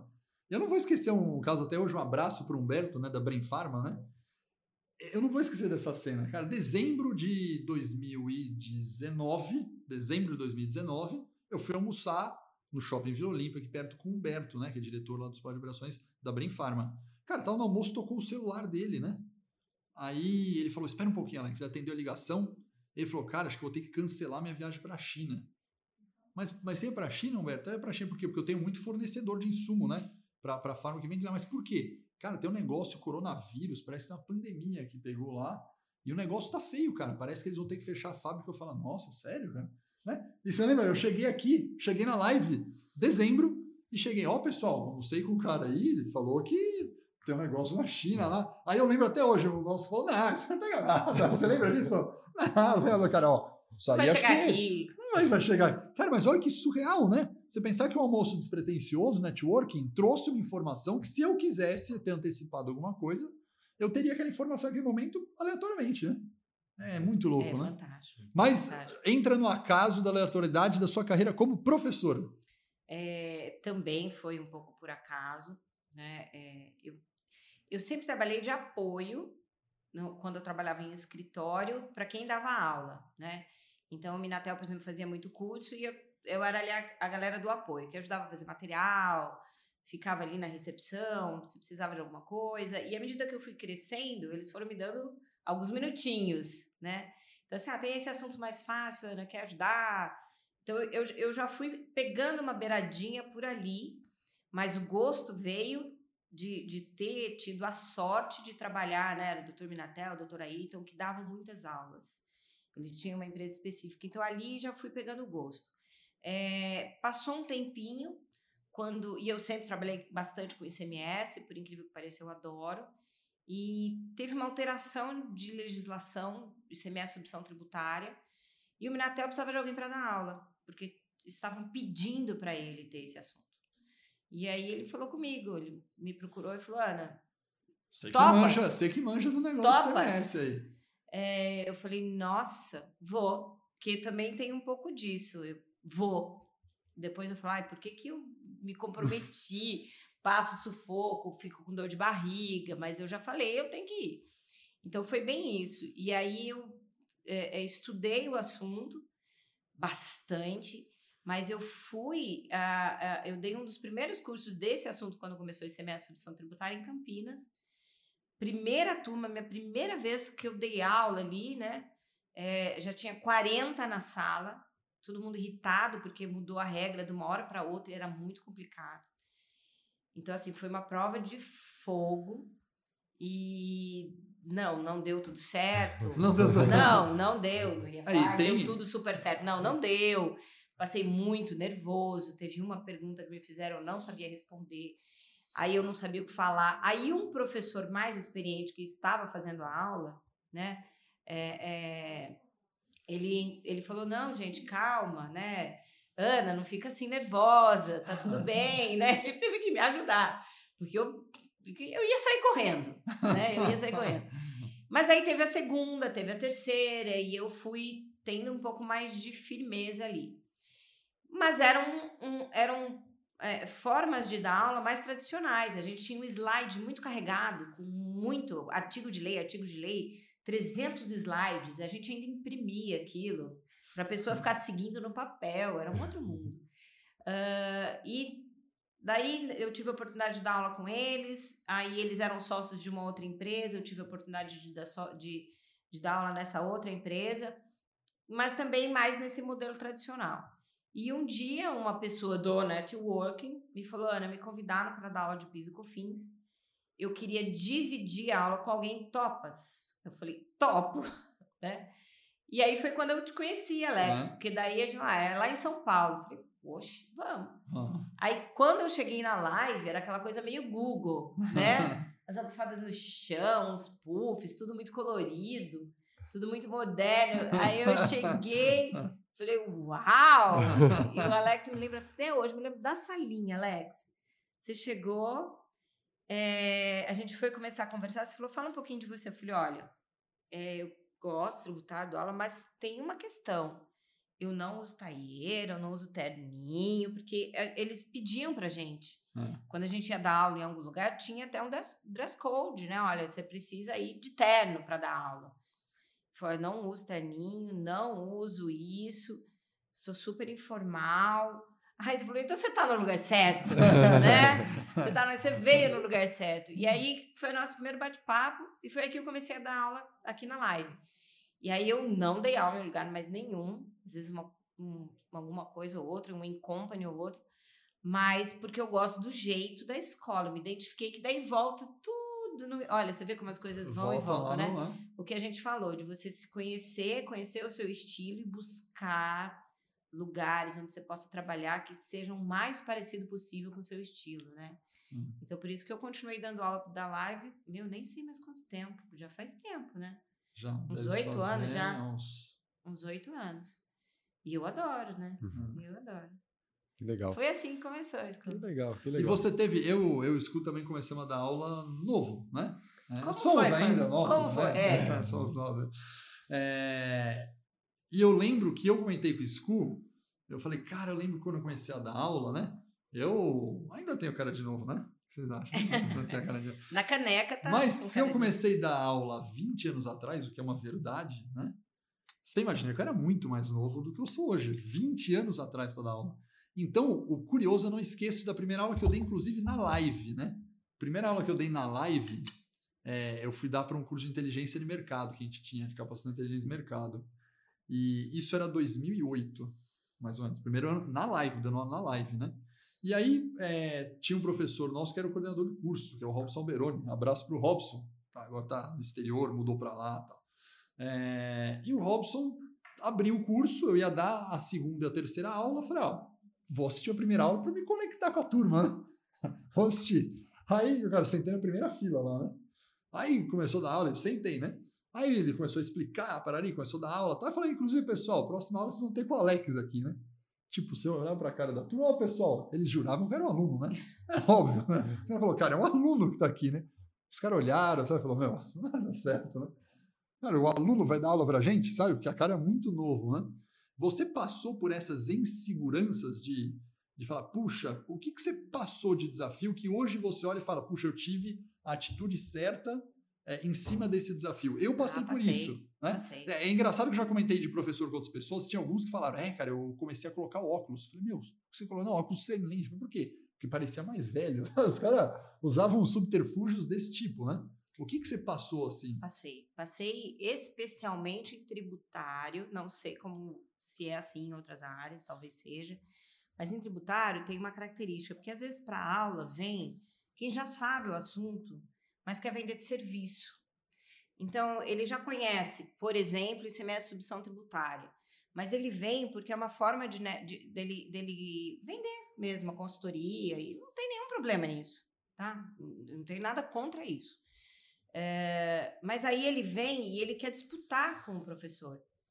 Não é partilhar o conhecimento, isso. não é isso, porque isso é não. é muito saudável é, é, é, ele te coloca um pouco em xeque. Então, eu assim, já tive, já, já aconteceu comigo de estar em sala com, com esse tipo de personagem. É, e aí, a única coisa que me salvou é ter estudado muito. Ter, assim, é, se tem uma coisa que eu aprendi dando aula, é se for para chegar na aula e dar aula sem saber daquilo que eu vou falar, eu não vou, eu arrumo uma catapora, não vou. Então, assim, tem. Porque senão você fica vendido. Num, num caso como esse, se você não tiver resposta, exceto, claro, minha primeira vez, era um assunto muito novo, né? Mas também foi uma vez, foi o suficiente para aprender. Mas sua dica, sua, sua experiência é. é o seguinte, ó, é, você para essa questão você recai e fala, ah, eu preciso estudar muito. Essa é a tua Eu preciso estudar muito perfil, e você precisa ter também é, eu não vou dizer usar óculos. É, é, eu, no passado tinha um, um, um, Quando eu era mais nova, eu parecia mais nova é. também, né? É, pelo traço, enfim, né? É, eu não cheguei a precisar de óculos nem nada assim. Mas em alguns momentos eu precisava me impor um pouco. Que é uma né? segunda técnica, né? não, com, não sendo grossa, alguma coisa assim, mas com humor, que é a minha ferramenta. Eu não, eu, é, é o que eu usava. Então, em alguns casos, falou: ó, gente, deixa eu falar um pouco, porque eu não vou dividir honorários com ninguém. Né? Às vezes eu pegava papel sulfite, colocava né, aqueles avisos, sabe? Cinco minutos, só tem mais um minuto, e eu deixava ali. Então, quando eu tinha alguém que falava muito na sala, porque atrapalha, porque os outros também se incomodam. É, é. Os outros percebem que tem alguém ali meio show business, né? Então, é, não é, é, ruim só com o professor, é ruim com os demais alunos. Exatamente. Aí eu pegava a plaquinha de, ó, só mais cinco minutos. Aí a galera descontraía, dava um pouco de risada, a pessoa não se ofendia, porque a gente está ali naqueles, né, no bom humor, mas dava uma segurada. Mas precisa, em alguns momentos você precisa. Eu usava a ferramenta, usava o humor, brincava um pouco para tentar quebrar. É, nunca precisei, graças a Deus, ser grossa ou, ou me impor de uma forma mais rude. Mas a gente já tem muita saia justa, né? Muita... Uhum. E aí, quanto mais novo você parece, especialmente em tributário, né? Fica assim com a ideia de que você não sabe bem do que você está falando. O que é algo que eu acho que agora a gente está começando a quebrar um pouco. É, você tem no mercado de trabalho muita gente nova e muita gente muito boa, que não necessariamente. E, se, e que se impõe né? Eu, eu gosto dessa. Eu acho que o perfil da geração nova, é, como tudo na vida, tem um lado bom e um lado ruim. Né? Tem um lado ruim de, de, pessoal que fala, ah, eles já chegam querendo ser diretor, né? A geração mais nova. Mas tem um lado bom que eles já chegam peitando, eles chegam questionando, eles não chegam aceitando as coisas. Isso é muito bom. Então, talvez isso que- quebre um pouco essa ideia de que você tem que parecer mais velho para parecer mais sábio, né? Hum. Tem muita gente nova aí dando show, né? Não que a gente também não seja novo ainda, claro. É, mas foi assim, Alex, só para resumir. Passei perrengue, tentava usar aí pelo, sair pelo humor, com alguma brincadeira para quebrar um pouco. E o bom é que quando você quebra um pouco o clima dessa forma, as outras pessoas te ajudam. Se você vai muito de forma incisiva para resolver a situação, você perde as outras pessoas. Quando você vai brincando ali, os outros colaboram. Então, às vezes, num- numa próxima ocasião, as outras pessoas até falavam: Ô, Fulano, ô, sabe? Porque daí já deu uma descontraída. Então, me ajudavam. Acho que a Ana consegue uma coisa que é bem difícil, assim. Porque a área tributária, por mais que você tenha dito que não é complexo, que não é difícil, que dá para ser simplificada, etc., ela é, é, complexa no sentido de ter muitas exceções, muitas regras, muito técnica, no fim das contas, né? E a Ana consegue fazer de uma aula deste, desta profundidade, ou deste, desta, é, uma, aula parruda, leve, né? Acho que isso é uma, uma coisa bem Que interessante. é o que muitos alunos elogiam. É, é muito legal, porque é um desafio. É bem. Eu lembro, lembro é, numa outra empresa, numa experiência passada, a gente estava discutindo com um contador da minha outra empresa a questão de simples, né? Simples nacional, tal. E ele apareceu para me explicar detalhes do simples com a legislação impressa do simples, que é desse tamanho, assim, ó. É um negócio que.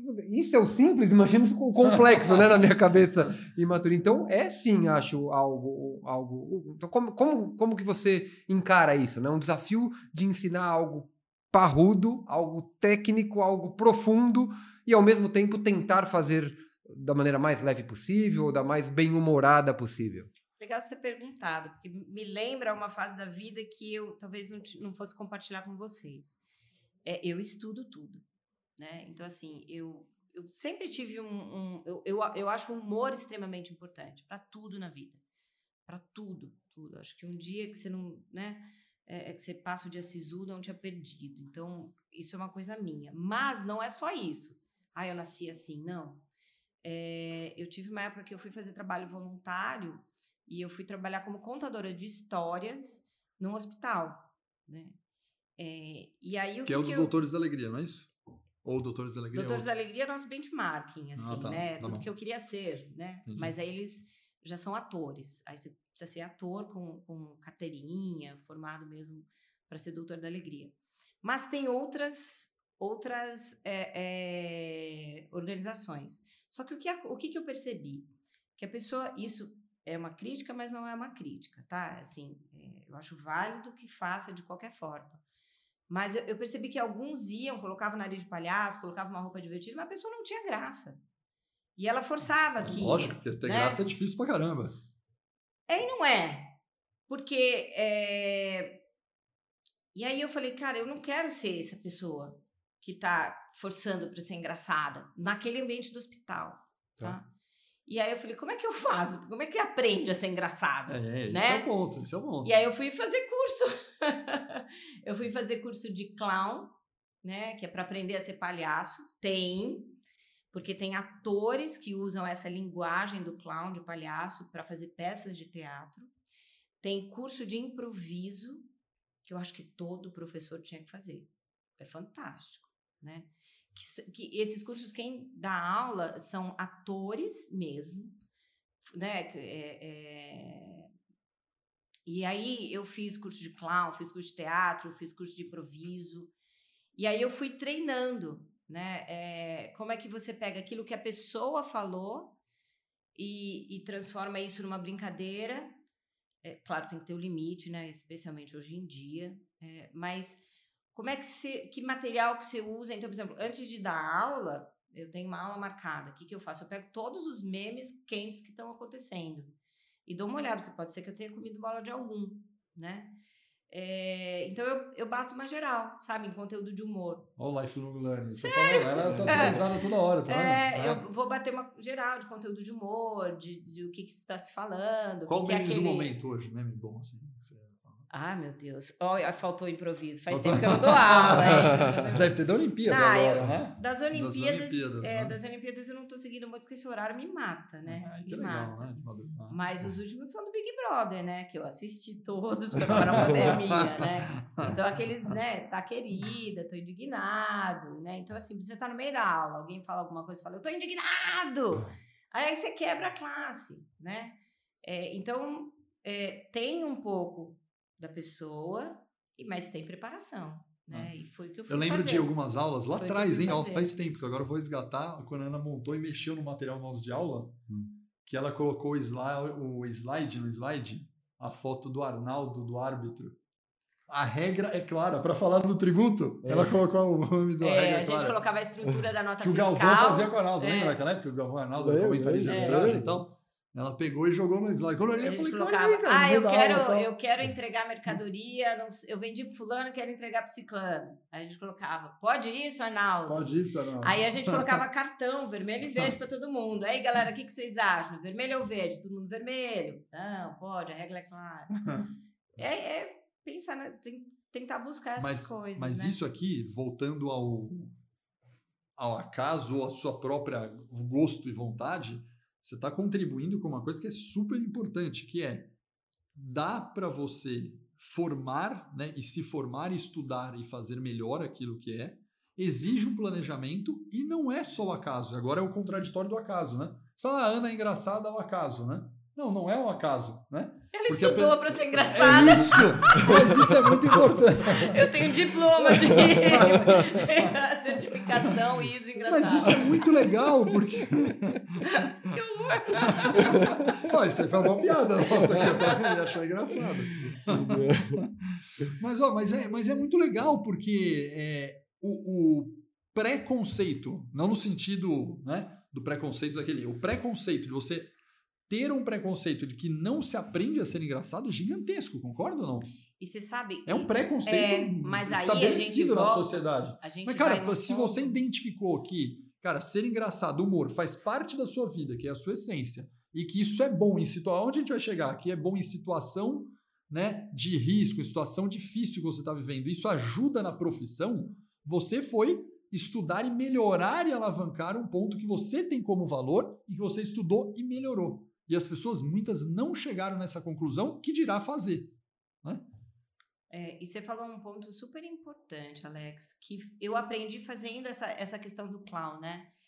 É, você tem que brincar com você mesmo, você tem que aceitar as suas limitações, né? Aceitar e fazê-las serem algo divertido, né?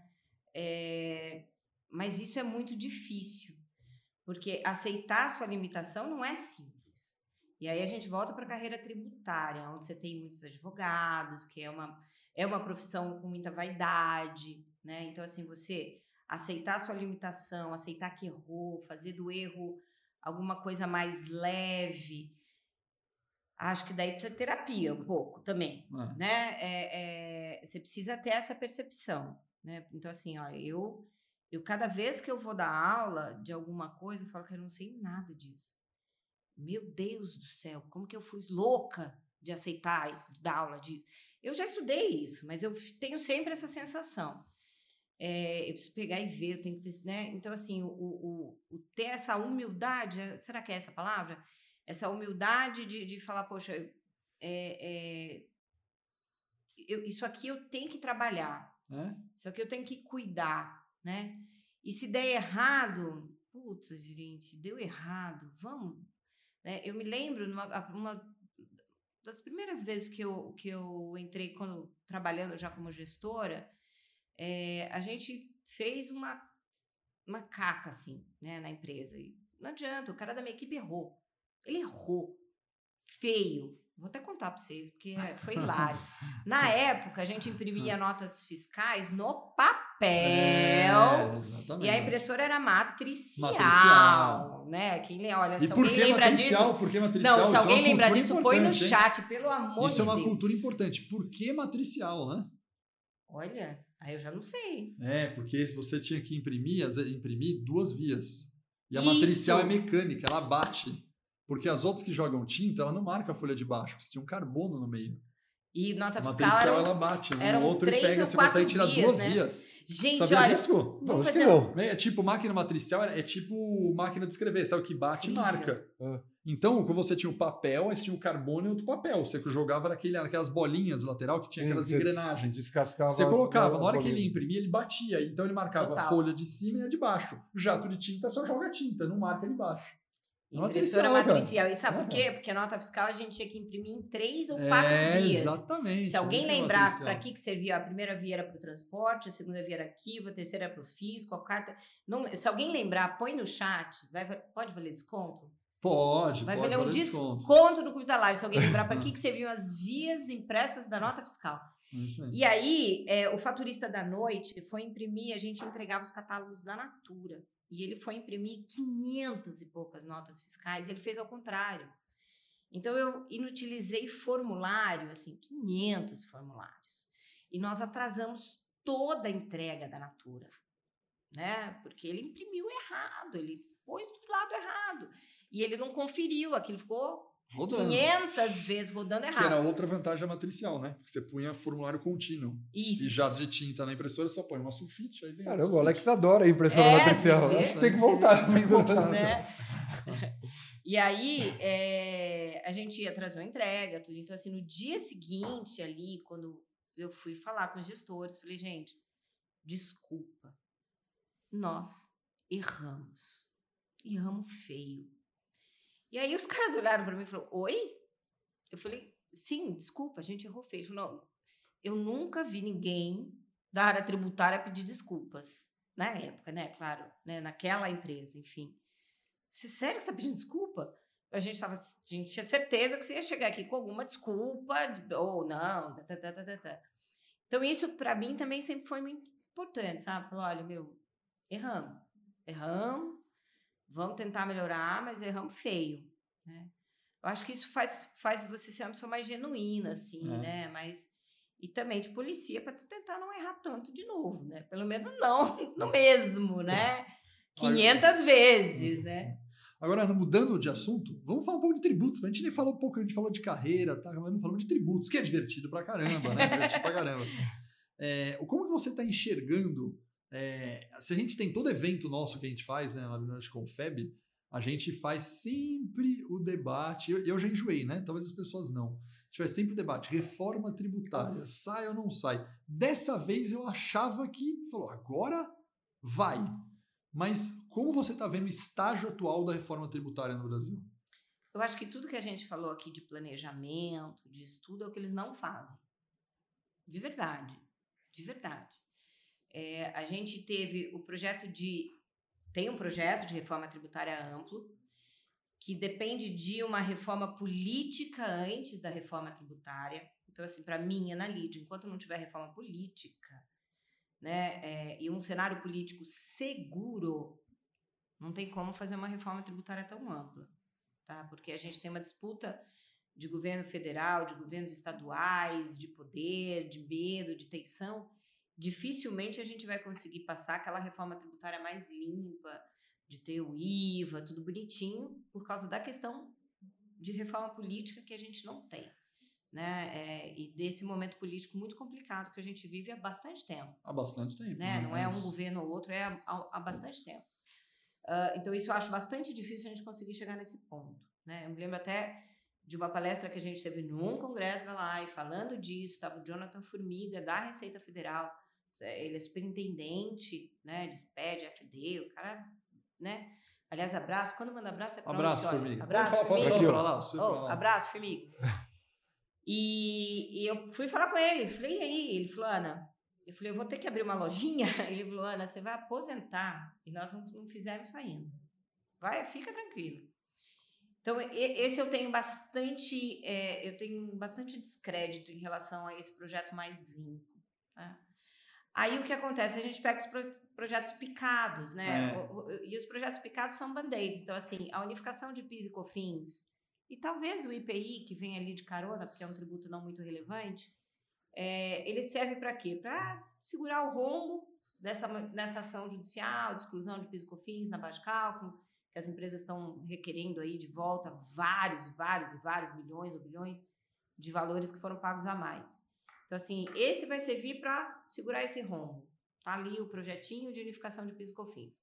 Aí vem o projeto de imposto de renda, que tem um viés, na minha percepção, mais político até, de falar, ah, vamos melhorar para a classe mais baixa, piorar para a classe mais rica, vamos tributar dividendos, porque quem é rico tem que pagar mais imposto. Mas ele tem todo um efeito colateral que é tão danoso, né? Ah, Primeiro, assim, sentido. a gente tem a ideia de que vai tributar dividendos e que isso é justo. Mas, cara, o empresário já, já esgotou de pagar imposto. Quando ele tira o dividendo dele ali, sofrido, e tem muita gente que não tira, tá? Isso não, é, a gente está com ideia de Itaú, de, de, de, de maga- de empresas gigantes, mas não, empresário mesmo de verdade, faz o país andar, não está conseguindo tirar dividendo. Que dirá tirar dividendo e pagar uma parte de imposto sobre dividendo, né? Então, é, tem esse lado, né? É, mas ele vende essa imagem. E tem um efeito colateral terrível, porque assim, as empresas maiores que têm potencial para pagar dividendos, se virar o projeto de lei, eles vão tirar o dinheiro do país antes de virar 2022, se a gente tiver esse projeto para o ano que vem. Vai gerar aumento de dólar, vai gerar descapitalização, vai gerar um efeito econômico perverso. E assim, isso não foi estudado. Cadê o contraditório? Né? Cadê o, o, o... Então, a impressão que a gente tem como tributarista é que vem esse monte de band-aid mal feito, aí eles entram, entram começa um monte de, de lobby político e aquilo vira um Frankenstein. é, aí você começa a ter pressão de um lado, pressão, aí começa uma pressão setorial, né? Sim, né? Aí você, Porque- cara, você começa a pensar em pressão setorial. O setor tal, aí começa tudo de novo, né? Então, para esse setor aqui, eu agro, desonerar um, nada o outro contra, vai é, ter que pagar o mais. agro é isso aqui, aí o serviço é isso aqui. Mas dentro do agro, o cara que é produtor, que tem que semente que planta para as pessoas colherem, tem que ter. E aí começa a desvirtuar tudo de novo. Não, E aí a É gente não tem difícil, uma né? consciência de que eu preciso colaborar um pouquinho pro todo. Porque você sabe que você não vai colaborar um pouquinho, porque alguém não vai colaborar nada, você vai colaborar um monte. Então eu preciso fazer lobby, porque senão sou eu que vou pagar a conta inteira. Então os- os mercados funcionam dessa forma, os segmentos, né? Então, assim, é, eu, não, eu não posso abrir mão desse incentivo. É, porque depois sou eu que vou pagar a conta de outro, que vai manter porque teve um lobby, não porque merece, mas porque teve um lobby mais forte. E vira essa disputa de lobby, esse É. monte de, fica tudo fatiado por É. causa dessa questão Esse do política. dividendo também, que eu dei uma estudada, né? Eu vi várias opiniões, até pessoal também de. Muito pessoal de, de finance, não, não de finance, só de, de diretor financeiro, mas pessoal de ações, né? Que mexe com o mercado financeiro mesmo, né? Que também vai, Que também vai aumentar vai bem a ser carga afetado. E aí é super interessante, porque é, eu ouvindo algum- alguns estudos sobre o tema, algumas pessoas falando, é, várias comentaram, a, a essência de tributar dividendo não é errada, né? E aí você se você bebe de uma fonte e fala, puxa, Estados Unidos tributa dividendo, né? Aí você fala, puxa, legal, faz sentido, então. Só que a conta que eles não colocaram né, no governo hoje é que quanto que os Estados Unidos paga dos outros impostos que não são É, dividendos. cadeia antes de chegar É, vou dar um exemplo bem lúdico, hein, pessoal? Pelo amor de Deus, é lúdico para entender, para não entrar em detalhe. Imagina que a gente não paga nada de dividendo e tem uma carga de 20%, né? E aí a gente vai pagar mais 10%. Eu sei que não é essa conta, mas só usar. Vamos botar 30 no total. Vai ter 10 aqui. Aí você olha para os Estados Unidos, ele paga 10 de dividendo e 10 aqui. Ele tem 20 ao total. Na verdade, na verdade não é 10, é 7, 7, que tem 14, nós já temos 20, né? E tá colocando mais 10, né? É aí que tá uma crítica maior, porque, puxa, aí o empresariado não aguenta. É, aí a gente vai pega só apertar, um né? pedaço da, né? Ah, vou se pegar esse mexesse pedaço para trás, sistema. poderia fazer sentido do ponto de vista lógico do, do, do negócio, poderia fazer sentido tributar dividendo, mas desde que mexesse na cadeia para não onerar Que reduzir toda a carga indireta do Exatamente. imposto antes de você conseguir ter É lucro. isso aí. Gente, ter lucro nesse país não é simples, tá? É. Não é fácil. Então você tem que desonerar toda a carga antes do lucro para poder subir a carga do lucro. Que tá, que tá correto. Quem ganha mais, paga Tá mais, correto, ok. mas desde que desonere para Mas fazer só isso sem mexer no resto só vai piorar. Só vai piorar. Só vai piorar. Agora, você você comentou do, do PIS e COFINS do ICMS, né? Agora eu vou perguntar para você um negócio que alguns tributaristas falaram que era o julgamento do ano, alguns da década, alguns julgamento do século no STF. O que, que você achou que era a tua posição sobre o julgamento, né? Do, do PIS e COFINS na base do ICMS? O que, que você achou? Até porque você é especialista justamente nessa Ai, parte de foi, ICMS. Olha, foi um momento legal de ter vivido, sabe? Eu nunca tinha vivido nada similar, né? Primeiro que a gente não acreditava nisso lá atrás. Aí teve um resultado isolado positivo, depois a gente teve em 2017 o, o julgamento e falou: "Não, peraí, ganhamos? Como assim ganhamos?" né? Ganhamos, ganhamos. Aí veio toda aquela batalha, pronto, nós ganhamos, mas não levamos, né? Ganhamos, não levamos, ainda vamos ter Só que... que só faz um posicionamento do ganhamos, quem ganhamos? Ah! Empresariado, governo, não. sociedade. Tá bem, tá bem. É, em 2017, o STF decidiu que sim, você tinha que mudar a forma de calcular PIS e COFINS e tirar o ICMS, que é um efeito muito perverso que a gente tem. A gente vai calcular um imposto, a gente coloca todos os outros juntos por dentro, faz um emaranhado e depois aplica alíquota. Então, é uma coisa perversa porque o cálculo não fica claro e transparente para a população. Você acha que você está pagando 18% de ICMS quando você está pagando 22%, 23%, pela forma que se calcula. PIS e COFINS é a mesma coisa. Então, o que se questionou ali era o jeito de calcular. O jeito de calcular está errado, precisa tirar um fator daqui e continua a mesma alíquota, só que vai diminuir muito o que você vai recolher. E aí a gente ganhou isso em 2017, Mas quem questionando ganhou? a forma Os do advogados, as cálculo. empresas? As empresas, As empresas, tá? isso. Para que o cálculo fosse feito de forma diferente e o resultado final fosse menor. Então, é, é, como a gente sempre olha para o passado, a gente pede para o futuro, mas recupera cinco anos. Então, eu, se eu mudo isso, eu tenho desde o momento que eu entrei com a ação cinco anos para recuperar. E as pessoas entraram, as empresas entraram com a ação em, em 2010, 2012, 2013. É, então, esses cinco anos contados para trás é muito tempo. Por isso que os valores são tão estratosféricos, Uhum. tá? Se pegar uma média ali, se tirar o ICMS numa média de uns 12%, média, tá? E ter PIS e COFINS depois, você chega a 1% em alguns casos do faturamento da empresa. Nossa, é muito. É muito. Aí você imagina isso vezes o período. Você pode chegar até 1%, dependendo da, né, da alíquota que você tem. É, por isso que o valor ficou tão alto.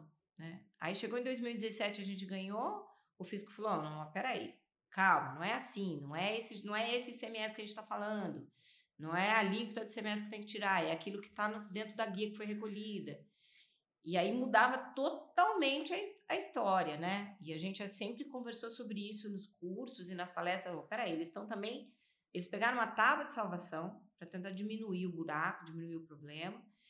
E, e a gente acompanhou de 2017 até agora, 2021, que é essa lerdeza que a gente tem. Isso é ruim.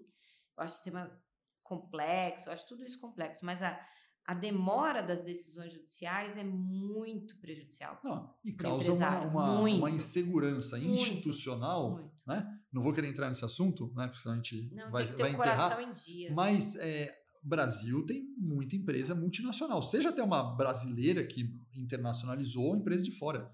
E para explicar, né? Esse tipo Não, de coisa pro um pessoal de, de fora. É ganhou, uma loucura, cara. O que, que o cara joga, é, né? Um monte, Né? de, um monte de várias empresas ganharam, ativaram, colocaram esse valor na contabilidade. Algumas usaram para pagar outros impostos. E aí, se isso se revertesse, você ia ter que tirar isso do ativo, né? É, é, ou devolver o que você já usou. Né? E você fala, meu, mas eu, eu ganhei, eu não fiz isso de aventura. Né? Se eu fiz de aventura, ok. Eu sabia do risco. Não, Eu ganhei, eu ganhei, agora eu tô devendo. Como assim? Então, quando eu teve o julgamento, que por incrível que pareça, marcaram dia 1 de abril, né? As coisas da vida. A gente estava acompanhando no YouTube, que bombou o YouTube da STF, nunca foi tão ali. E no grupo do WhatsApp do nosso network, parecia o meu marido acompanhando futebol, sabe? Aquilo, 1 a 0, uhul, é, vocês vão... né? Não, nós vamos... E a gente ali, a hora que vinha um, a gente, ah, Alexandre, Mas vocês um fizeram favor." bolão, bolão, bolão ou não? Não, Não, bolão, bolão, bolão, não. tem, não tem. Bolão não. Seria Não. legal, né? Desculpa, fazer um bolão tal, que acerta, voto e tal. Não, acho, Placar não, eu pelo menos STF. não fui convidada para nenhum. Não sei se o pessoal acha que eu não tenho dinheiro, não vou pagar, né, mas ninguém me convidou, não. Se teve, não me chamaram. E aí a gente foi acompanhando pelo WhatsApp, assim, em tempo real. Uhul, vamos, e agora? Nossa! A hora que ganhou ali, que deu a maioria favorável para aquilo que a gente imaginava que era o correto, aí choveu figurinha, a gente se abraçou, né? Todo mundo, cada um na sua Virtual, casa? Virtual, virtual. Foi, olha, eu, eu, muito embora a gente tenha sofrido muito antes, foi legal ter vivido esse momento. Você pensando, nossa, que... foi emocionante. E foi bom ter ganhado, sabe? Eu acho que isso dá também, tem um outro fator, dá para a sociedade um pouco de, de falar, ó, peraí, gente, tem direito aqui também, né? Tem um, um mínimo de segurança Existe jurídica. uma, Tem uma luz uma no fim do túnel. É, Não é esperança. assim, não é esse terrorismo da Receita Federal e a gente quieto, né? Pô, a gente né, tem que, claro, tem o sistema, tem a lei, mas a gente tem que estar ali observando. Tem que obedecer, antes de tudo, a Constituição.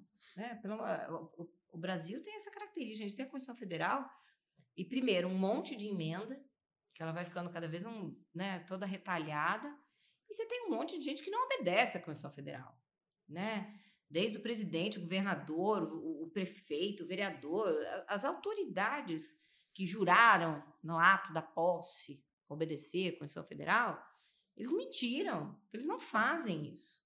Né? Eles colocam decreto inconstitucional, lei inconstitucional, instrução normativa É, o- o, duro sobre isso, né? Esse é um assunto polêmico que entra em política, mas o duro sobre isso é que é, é um, é um ciclo, né, na verdade.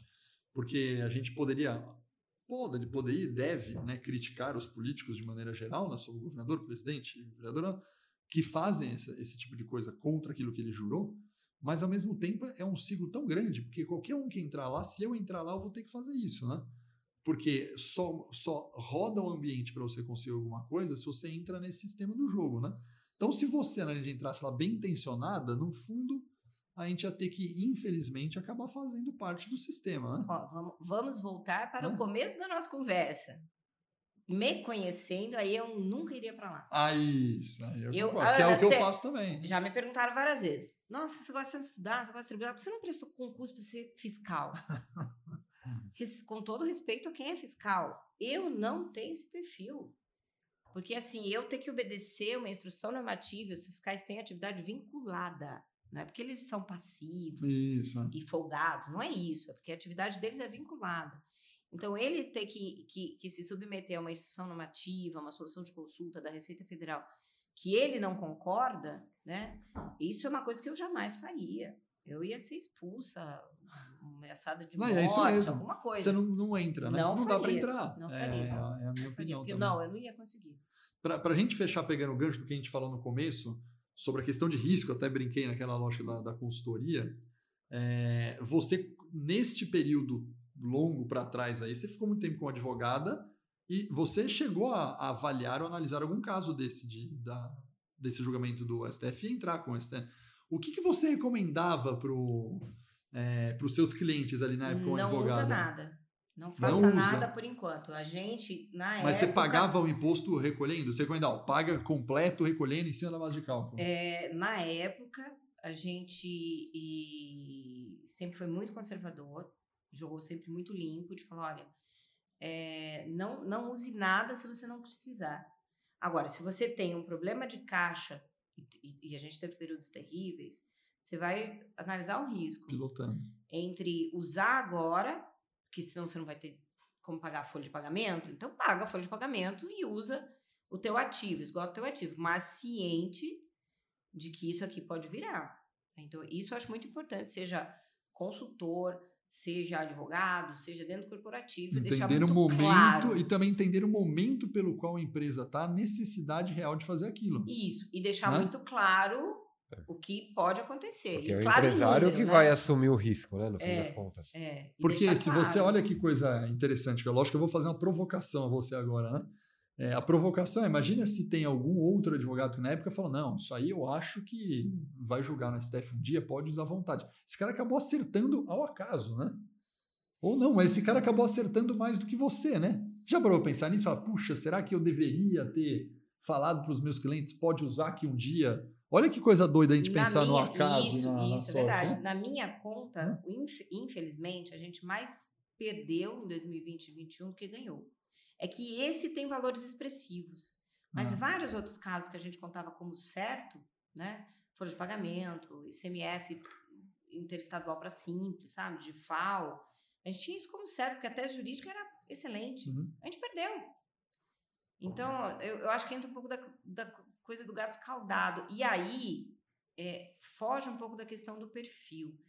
É, é, é porque é dinheiro dos outros. Isso. Eu aposto o meu, se for o caso, mas dos outros eu não posso. Né? Então, assim, eu tenho que deixar muito claro. Ó, tá aqui. É o dinheiro da empresa, o recurso da empresa, então a decisão é da empresa. Está aqui.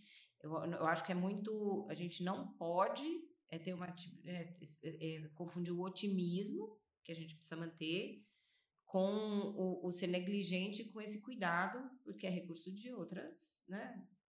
De outras pessoas. Né? Mas no fundo, isso voltando de novo aquele papo lá no início de carreira de consultoria, né? É, foi uma coisa que eu aprendi também, né? Que às vezes a gente, além de fazer a leitura é, desculpa, além do, do, do, empresário ter que decidir, não os nossos consultores na época, né? Fala, pô, eu vou decidir pelo cara, eu tô fazendo uma análise para você, né? É, mas eu aprendi com o tempo na consultoria que eu prestava o melhor serviço de consultoria se eu me adaptasse ao cliente, né? Então, eu, eu poderia, eu, Alex, chegar aqui numa, numa, num caso desse, do, do julgamento do CMS Piscofins, e poderia falar, bom, para a empresa A, eu falaria o seguinte, não usa para a empresa B, declare, não vai. E para a empresa B, pode usar. E porque eu estaria prestando um serviço melhor. Porque, independente da minha opinião própria, né? Eu acho que eu consegui, com maturidade, eu consegui identificar o perfil. Falar, para essa empresa fazer isso, vai ser o melhor caminho do que esse cara precisa. Isso não quer dizer que eu não dava o disclaimer, né? Ó, oh, isso aqui, eu faria isso no seu lugar, eu faria isso. Porém, aqui, para. Né? Você sentiu essa evolução de maturidade? Chegou a, a, fazer isso acontecer várias vezes ou não? Não, sim, sim é, a análise de risco, é, ela tem, primeiro, a primeira parte é a questão em si, né? A ação do STF. Essa, essa é uma parte do risco. A segunda parte é o que vai acontecer se você não usar, né? Então, olha, hoje na sua empresa, se você não usar, você vai perder mercado, você não vai ficar com dívida, você vai ficar, você vai ter que pegar empréstimo no banco. Qual é o indicador, qual é o índice que você vai pagar para o banco? Versus a Selic, se você tiver que devolver o imposto. Né? Então, você tem que fazer a análise completa. Para fazer a análise completa, você vai precisar levar isso pronto. Isso eu, isso eu acho fundamental do consultor. Levar as coisas mais pronto possível, né? Uhum. É, é, então, ó, daqui as suas informações, como é que você está, como é que estão os seus indicadores, você está com empréstimo no banco, não está? Aí, com tudo isso, você fala, ó, cara, no teu caso vai sair menos caro você usar, ainda que lá na frente você tenha que pagar. Ou não, você está com caixa, você está bonitinho, cuida disso aqui como um investimento financeiro, tá? Você vai receber lá na frente com o Selic, tá bonitinho, e, e vamos continuar da forma como tá. É. Sim, isso é acho que, acho que para fechar aqui o, o nosso bate-papo, Ana, é, juntando o início do que a gente começou a falar muito de carreira, e falamos de risco, falamos do acaso, e falamos agora um pouquinho de tributos, né, desse julgamento que teve.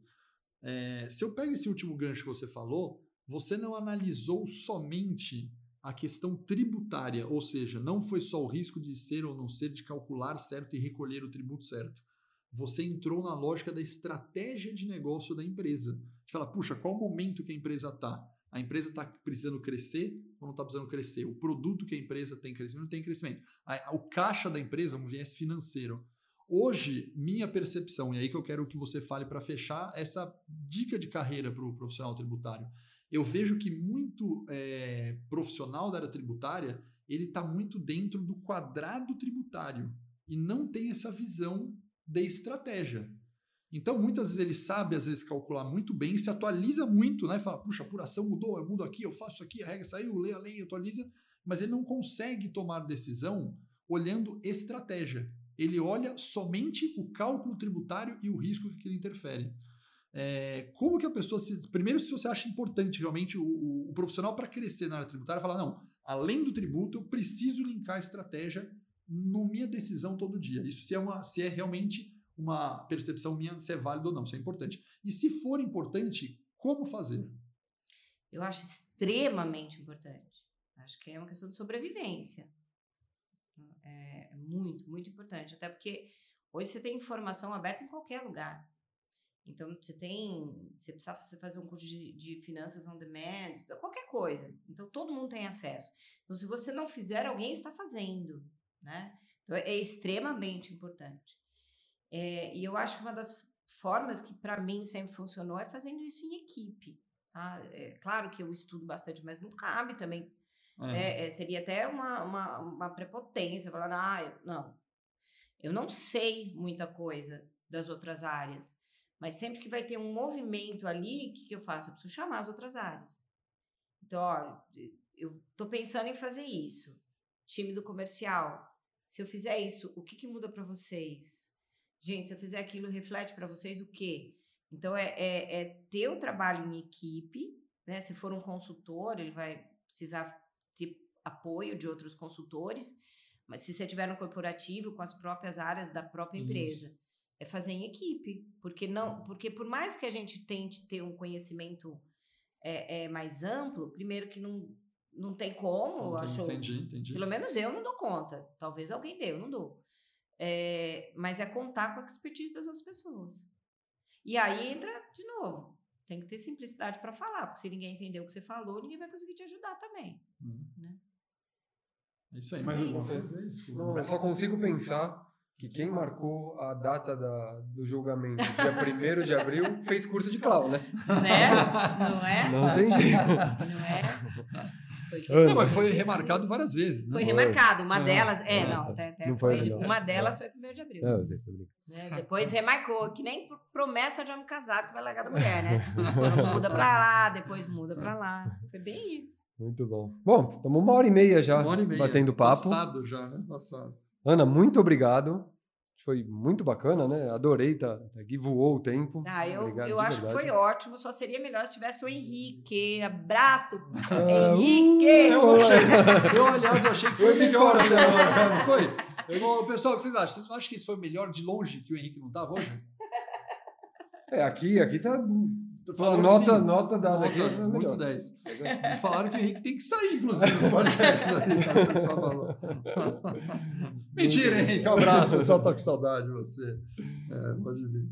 Beleza. Então, Ana, muito Ótimo. obrigado. Vou, vou é, citar nossos parceiros aqui, nossos partners da live. A gente sempre gosta de, de promover quem apoia a gente. BR Supply, Paradigma, Culpa, Thomson Reuters, Mercado Eletrônico, SAP, Dultex, Atlas Inovações, Alterix, Copastur, GoBranch, Unisoma, 2W Energia, Benhoff, CH Master Data, Globalis, Supply Solutions, Linkana, Geofusion e Exact Sales. Então, para todos esses parceiros que nos apoiam em todas as iniciativas que a gente faz, meu muito obrigado para vocês. Estamos juntos sempre. Beleza. Galera, lá no nosso canal do YouTube tem os cortes dos nossos podcasts, de todos que a gente fez até então. Vai ter também o, o, da Analytics, então acompanhem lá que, que é bem bacana os cortes. E no Spotify, né? Pode acessar o nosso Live University no Spotify. A conversa com a Ana Lídia já está por lá também, você que está nos assistindo aqui no, pelo YouTube. E de todos os, os outros, outros capítulos do nosso podcast, está lá. Baixe enquanto você corre, enquanto lava a louça, enquanto você é, dirige e vai ouvindo a gente, que tem bate-papos super legais por lá. E se achar que a gente tá chato, não tá com curso de clown em dia, manda acelerar, né? Manda acelerar, isso aí. dois lá. Isso aí. Só deixa o like. Não, deixa, não, não. Deixa o like. Não, não, acelerar o Alex não tem como. Não tem como. Tem, tem. Tem hora que tá muito chato. Devagar, tá, não, muito obrigada. Vocês têm ideia da felicidade de pegar o carro, fazer esse caminho, chegar nesse lugar, ver vocês sem Isso. estar no webcam Adorei. E agora tem uma coisa sensacional. Você pode pegar a estrada de volta fazendo o quê? Você põe no YouTube, vai dar um play e ouve tudo de novo para ver se você gostou. muito bom. Ah, muito obrigado. Prazerzaço. Até a próxima. Obrigado. Valeu, Alex. Valeu. Melhor você do que Henrique. Muito melhor. É isso aí. Um abração abraço, especial para o Henrique. Tchau, Henrique. Tchau. Um abraço, tchau, galera. Até a próxima. Tchau, galera. Tchau, tchau. tchau, tchau.